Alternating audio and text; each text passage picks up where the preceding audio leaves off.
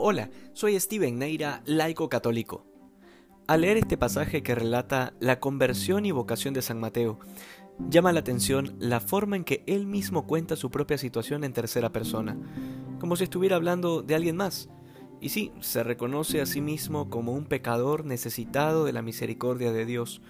Y Mateo toma este estilo justamente porque como evangelista quiere relatar de manera objetiva lo que sucedió aquel día.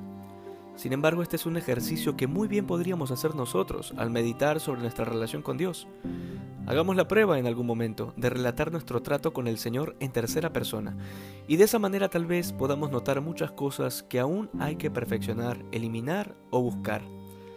Luego, cuando el Señor dice que no ha venido a llamar a justos sino a pecadores, no es porque el deseo de Jesús es que nos mantengamos siendo pecadores, sino porque los justos ya respondieron a ese llamado y cumplieron con su misión. Pero por otro lado, los pecadores tenemos aún un largo camino que recorrer, y por tanto la llamada del Señor hacia nosotros es constante.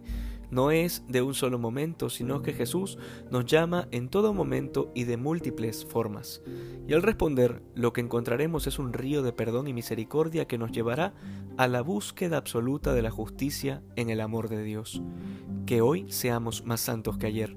Dios te bendiga.